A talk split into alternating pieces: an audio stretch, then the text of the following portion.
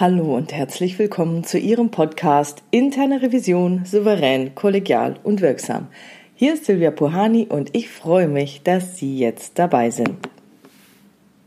Heute habe ich das Thema, wie Sie die Herausforderung einer zeitnahen Berichterstattung meistern. Da starte ich natürlich erstmal bei den Anforderungen, den IIA-Standards. In 2420 Qualität der Berichterstattung steht drin, Revisionsberichte müssen richtig, objektiv, klar, prägnant, konstruktiv und vollständig sein und zeitnah erstellt werden. Und da sind wir schon bei der Zeitnähe. Dazu habe ich nochmal die Erläuterung rausgesucht. Zeitnahe Berichte sind abhängig von der Problemstellung, zweckdienlich und rechtzeitig, so dass das Management angemessene Maßnahmen ergreifen kann. In den MA-Risk steht auch was dazu, nämlich unter der Berichtspflicht in BT24 Textziffer 1 der MA-Risk. Über jede Prüfung muss von der internen Revision zeitnah ein schriftlicher Bericht angefertigt und grundsätzlich den fachlich zuständigen Mitgliedern der Geschäftsleitung vorgelegt werden.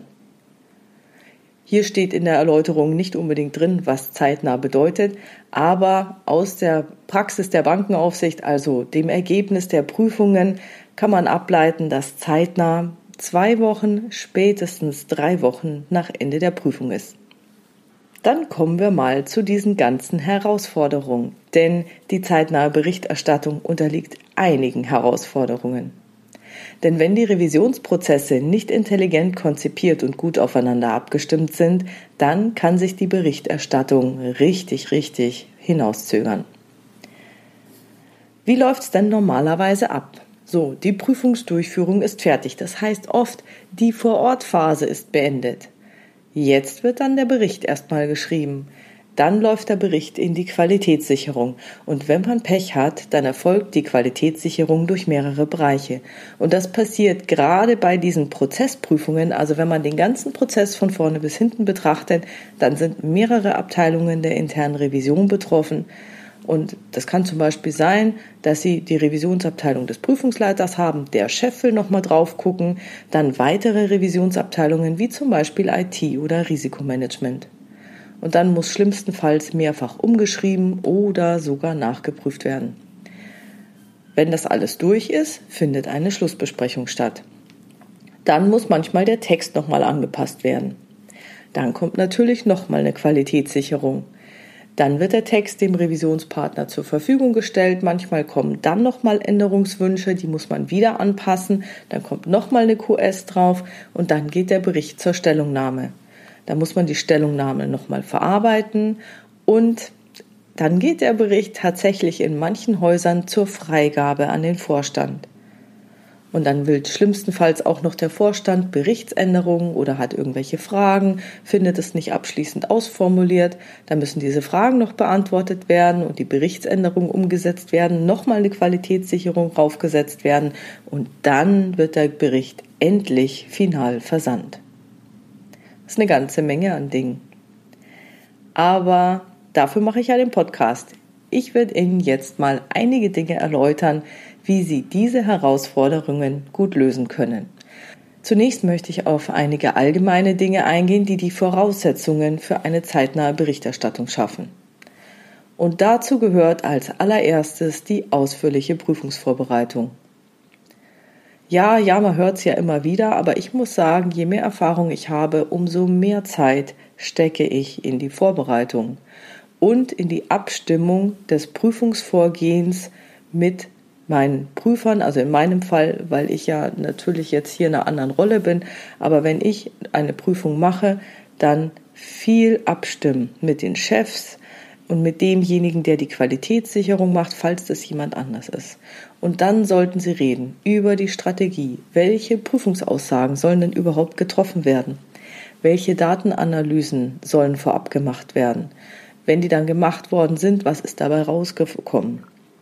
Welche sonstigen Informationen liegen denn vor? Was steht in den Arbeitsanweisungen? Was ist mit irgendwelchen Reports? Welche Beschlüsse gibt es? Welche internen Vorgaben gibt es? Und welche Ergebnisse hat denn die zweite Verteidigungslinie bereits? Danach geht's weiter. Welche Hypothesen hat jetzt die interne Revision und welche Art der Prüfung soll dann draufgesetzt werden? Mache ich so eine Aufbau- oder Systemprüfung? Will ich eine Funktionsprüfung? Mache ich eine Einzelfallprüfung? Mache ich eine systemische Prüfung? Mache ich eine Prozessprüfung? Muss alles vorher geklärt sein. Und dann geht's weiter. Wie soll denn geprüft werden? Sollen nur Interviews geführt werden? Wie viel Datenanalyse soll rein? Was genau? Womit? Wie werden irgendwelche Stichproben gezogen? Was soll überprüft werden? Gehe ich direkt vor? Gehe ich indirekt vor? Es gibt da unendlich viel, aber machen Sie sich bitte vorher die Arbeit. Dann fragen Sie sich auch nochmal, falls in manchen Unternehmen gibt es ja solche vorgefertigten Checklisten, sollen Sie die nutzen, sollen Sie die nicht nutzen, haben Sie Freiheitsgrade mit dieser Checkliste? Und vor allem, was sollen sie tun, wenn es während der Prüfungsdurchführung Überraschungen gibt? Weil unsere Welt ist ja viel komplexer, als wir das manchmal wahrhaben wollen. Und da passieren Dinge, dass Leute etwas sagen, wo man dann denkt, äh, wie jetzt? Wenn es so ist, dann äh, haben wir ja ein ganz anderes Problem. Und besprechen Sie auch nochmal, wie Sie vorgehen sollen, falls Sie keine finale Sollvorgabe haben. Also kein Idealsoll haben oder dass Sie innerhalb der Revision Ihr Ideal soll nochmal besprechen, was Sie für angemessen halten würden. Das ist schon eine ganze Menge, aber das reicht auch noch nicht. Sie sollten vorab auch die Zuständigkeit für die Qualitätssicherung festlegen. Schlecht ist es, wenn sich mehrere Revisionsabteilungen in die Qualitätssicherung einbringen wollen. Das kann jetzt für das jeweilige fachliche Thema sehr sinnvoll sein, Dennoch sollten Sie versuchen, sich für einen Qualitätssicherer festzulegen oder wenigstens zu sagen, und der ist jetzt der, der entscheiden wird. Und diese Festlegung sollten Sie vorab treffen. Falls das nicht gewünscht ist, dann kommt es ganz stark auf die Umsetzung der Qualitätssicherung an. Denn gerade bei komplizierten oder komplexen Themengebieten und wechselseitigen Abhängigkeiten ist es nicht sinnvoll, wenn jeder Qualitätssicherer sich separat und nacheinander mit seinem Part beschäftigt, weil dann genau diese Wechselwirkungen und Abhängigkeiten nicht betrachtet werden. Und um hier eine zeitnahe Qualitätssicherung zu erreichen, sollten eben alle Qualitätssicherer gemeinsam miteinander an dieser Qualitätssicherung arbeiten und sich währenddessen absprechen. Weil wenn Sie so ein Prüfungsthema hat, das mehrere Abhängigkeiten hat, dann fängt einer an und sagt, ja, aber das muss noch etwas anders sein. Dann sagt der andere, aber wenn das so ist, dann ist wieder was anderes und da brauchen wir dann irgendwie noch eine andere Kontrolle oder wie passt das alles zusammen? Heben die sich auf oder ergänzt sich das alles wunderbar? Sie können komplexe Themen nicht aufteilen, dass man MISI-mäßig jeder mit seinem Teil, also mutual exclusive, collectively exhaustive, also dass wir, dass sie ein großes Gebiet, das zusammenhängt, ein Netzwerk, klein hacken und jeder nur einen Ping Qualität sichert oder prüft. Das wird nicht funktionieren. Ich meine, Sie können es natürlich machen, aber die Qualität Ihrer Prüfung wird nicht so gut sein. Und die Leute, die die Qualitätssicherung machen, sind ja jetzt meistens Leute, die mehr Erfahrung haben und üblicherweise irgendwelche in Führungspositionen. Und die dann dazu zu kriegen, dass die zusammen diese Qualitätssicherung durchführen, das wird schon schwierig. Also mein Tipp ist, schauen Sie, dass Sie sich auf einen festlegen, der sich dann durchsetzen darf. Also so wie es auch im Vorstand ist, da gibt es halt den Vorstandsvorsitzenden, der kann dann sagen, okay, wenn wir uns nicht einig sind, entscheide ich, ich nehme es auf meine Kappe. So eine Konstruktion brauchen Sie, wenn Sie mehrere Qualitätssicherer haben. Es gibt Revisionen, da ist das Miteinander dieser verschiedenen Abteilungsleiter innerhalb der Revision ja nicht so richtig toll und da kann natürlich, wenn da Feindschaften bestehen, diese gemeinsame Qualitätssicherung eine riesengroße Herausforderung sein. Ich selbst erinnere mich an ein revisionsinternes Abstimmungspingpong zwischen zwei Qualitätssicherern und das hat sich über Wochen hingezogen. Der eine wollte was drin haben, der nächste hat es wieder gestrichen, hat was Neues formuliert, hat der andere wieder gestrichen ich wusste gar nicht mehr, was ich tun soll, weil ich habe mich nicht getraut, an dem Bericht noch irgendwas zu machen. Und dann haben die zwei sich gegenseitig sozusagen die äh, Berichte umgeschrieben und ich habe ihn immer hin und her getragen. Und gelöst hat sich das Ganze nur, als dann nach einigen Wochen endlich einer der beiden Urlaub hatte, so dass der andere den Bericht dann irgendwann für final erklärt hat. Gut, war jetzt auch nicht schön, gab dann hinterher auch Ärger. Ich war nur Gott froh, dass es endlich zu Ende ist. So, also halten wir fest, am besten vorab festlegen, wer für die finale Qualitätssicherung zuständig ist. Sonst kann das, wie gesagt, echt dauern und dann können Sie Zeitnähe bei der Berichterstattung voll vergessen. Der nächste Punkt, den ich ansprechen möchte, ist, dass Sie die Berichterstellung und auch die Qualitätssicherung schon während der Prüfung machen. Das heißt, halten Sie Kontakt zu den Leuten, die hinterher die Qualitätssicherung machen. Erzählen Sie regelmäßig über den Stand der Prüfung. Wenn Sie einen Job fix haben, machen Sie wöchentliche Termine, besprechen Sie das Vorgehen, Besonderheiten, Feststellungen, alles, was nicht okay ist, alles, was auffällt. Und dann machen Sie sich Ihre Notizen und bevor Sie in Ihrer Prüfung ein neues Thema anfangen, halten Sie Ihre Ergebnisse bereits im Bericht fest, sodass sich Ihr Bericht Modul für Modul aufbaut. Der ist aber dann noch nicht fertig, weil es ja eben diese Abhängigkeiten und Wechselwirkungen gibt, aber dass Sie schon mal einen Text haben, der, sagen wir mal, zu 80 Prozent steht und an dem man dann noch etwas adjustieren kann.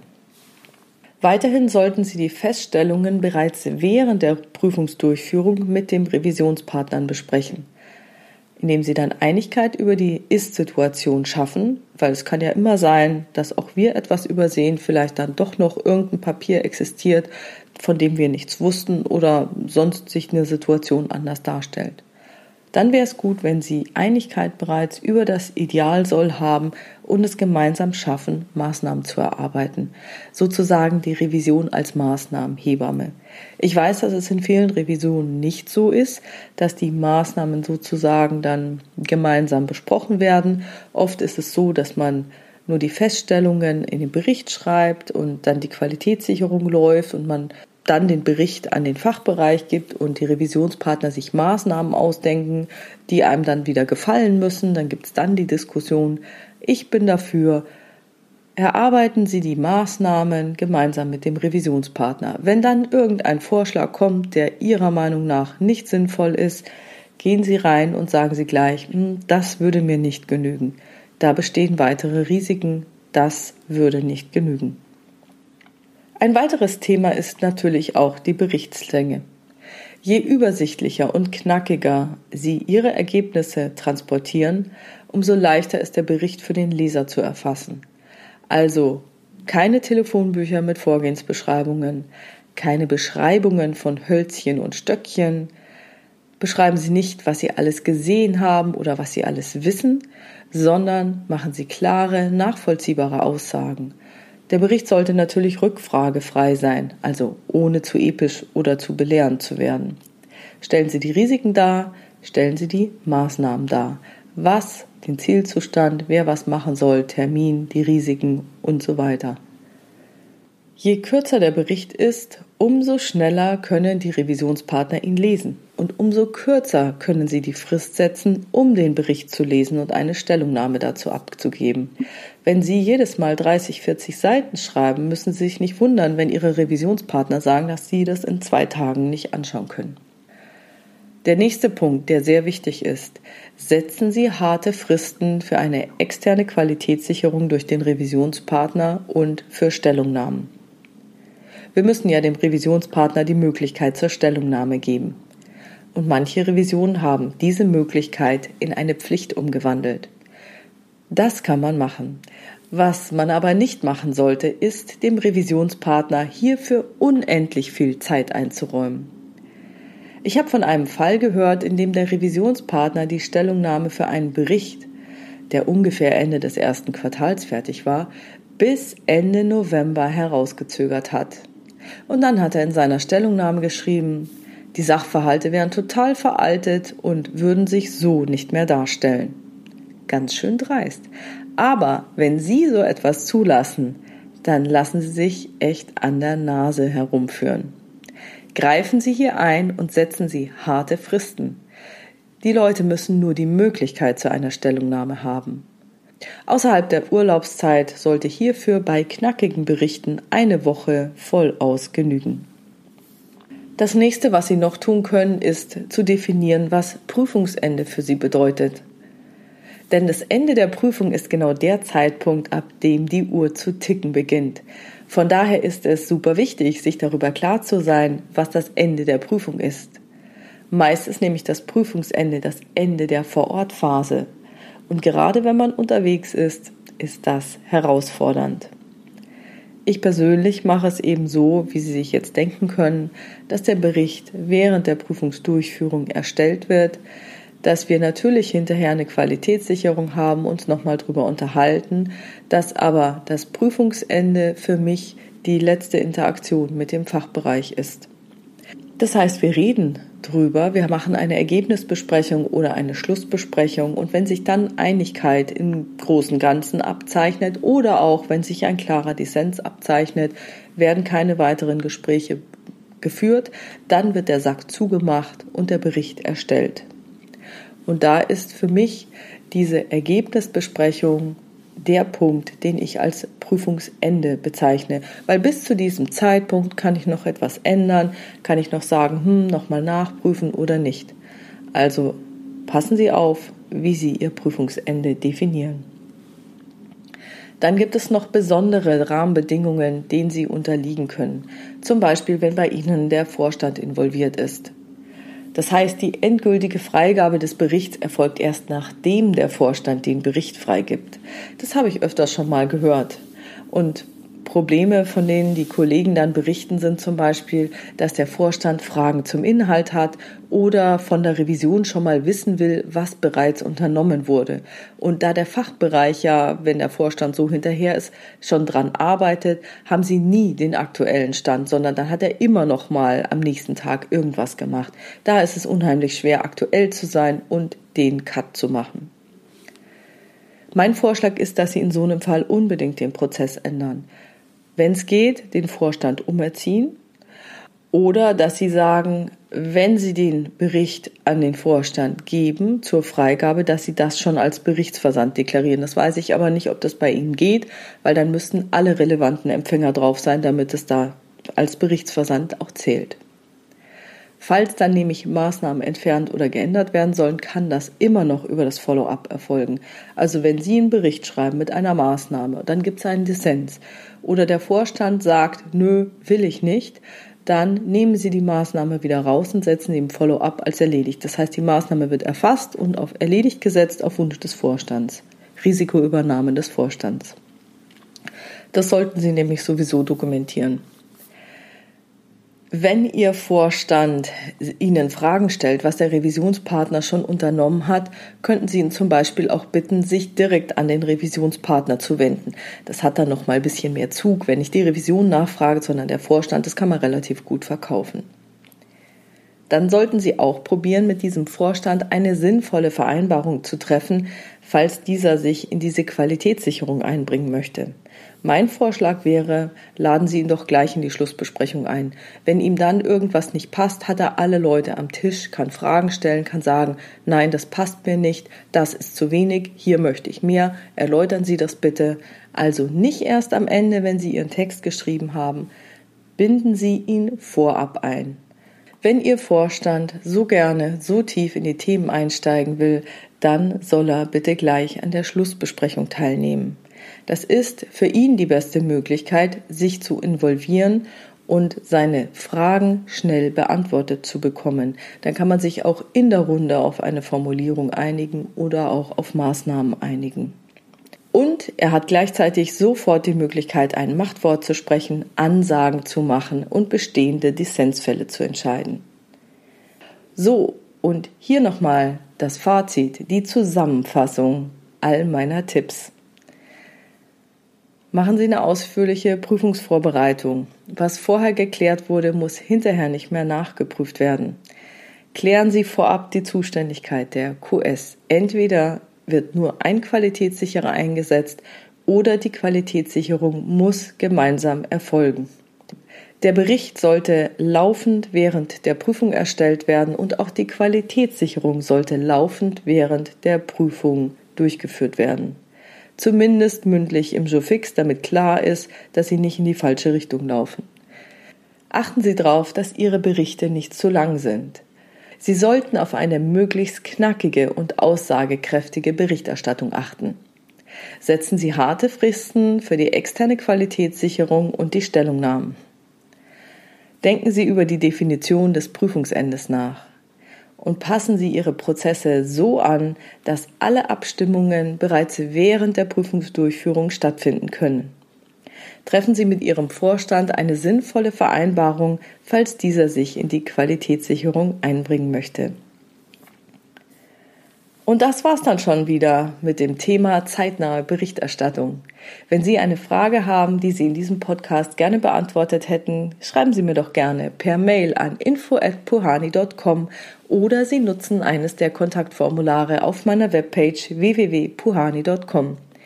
Da gibt es eine offene Variante, wo Sie Ihren Namen reinschreiben oder eine anonyme Variante und dann habe ich keine Ahnung, wer mir schreibt und bei passenden Fragen nehme ich die gerne in den Podcast auf.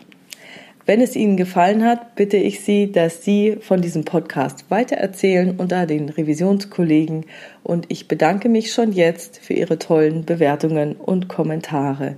Ich freue mich wirklich immer, wenn ich Mails bekomme von Ihnen.